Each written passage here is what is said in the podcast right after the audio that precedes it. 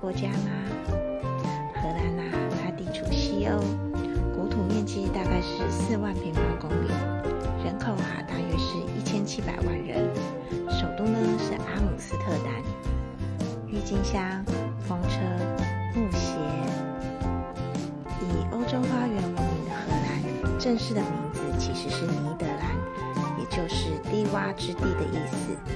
几百年来，填海造地的形象深植人心。荷兰地势到底有多低呢？国土大概有三分之一都低于海平面，即使啊全国最高的地方也才海拔三百二十一公尺。然而啊，先天环境的劣势反而激起荷兰人的生存战斗的能力。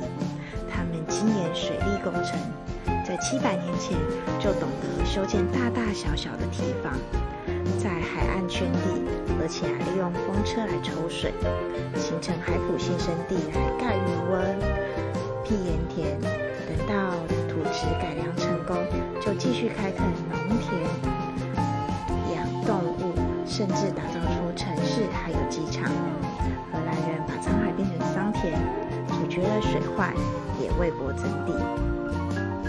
荷兰啊，它还有另外一项惊人的黄金时代。七世纪的荷兰共和国，以自由开放闻名，吸引各地人士带着技术、知识、财富移民过来。他们的生意头脑很灵光，甚至放眼全球。是生财之道，靠着打造合适远洋航行的商船，再加上精心绘制的大地图集，荷兰人积极向外探索，寻找新产品和新市场。例如呢，国旗的郁金香引进荷兰以后，培育出新的品种，曾经掀起一波狂潮。一颗高级的球根，竟然会有人愿意用一栋豪宅来交换喽！富裕的荷兰还成立跨国的荷兰东？印度公司掌握了亚洲的香料交易市场，荷兰因而跻身强国之列，进一步在世界各地占据殖民地，像台南的安平古港、淡水的红毛城，正是那个时代留在台湾的痕迹哦。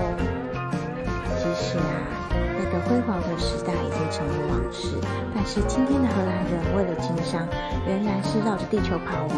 他们是世界上第五大出口国，鸡蛋、乳酪、花卉、番茄、天然气，能卖的尽量卖。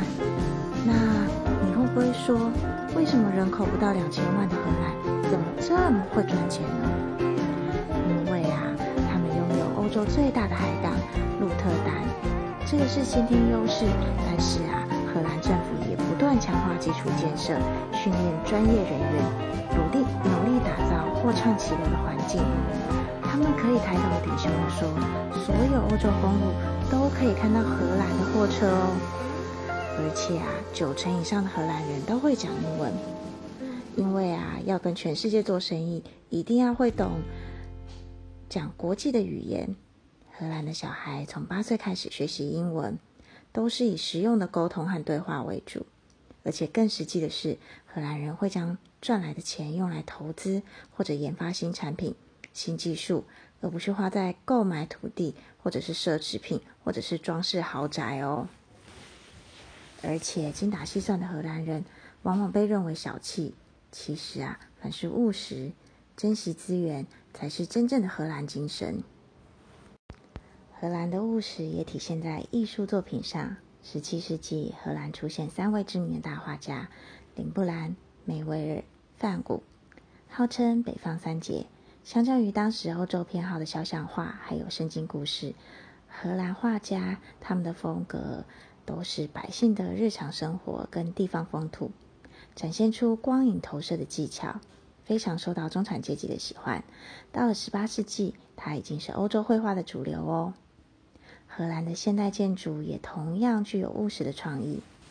由于气候变迁的压力，建筑师设计出独步全球的漂浮屋，把房子盖在水上，让人跟水有共生。有了漂浮屋，寸土寸金的都市多了新的居住空间，水温还可以调节室内空气，完全不需要用到冷气，非常非常的节能。荷兰的进步跟创新，奠基于他们开放务实的天性，实事求是的寻找答案。这样用心克服难题的态度，也值得我们所有的人来学习哦。小朋友，今天的故事就说到这里哦。感谢你的收听，我是糖糖姐姐，我们下次见哦，拜拜。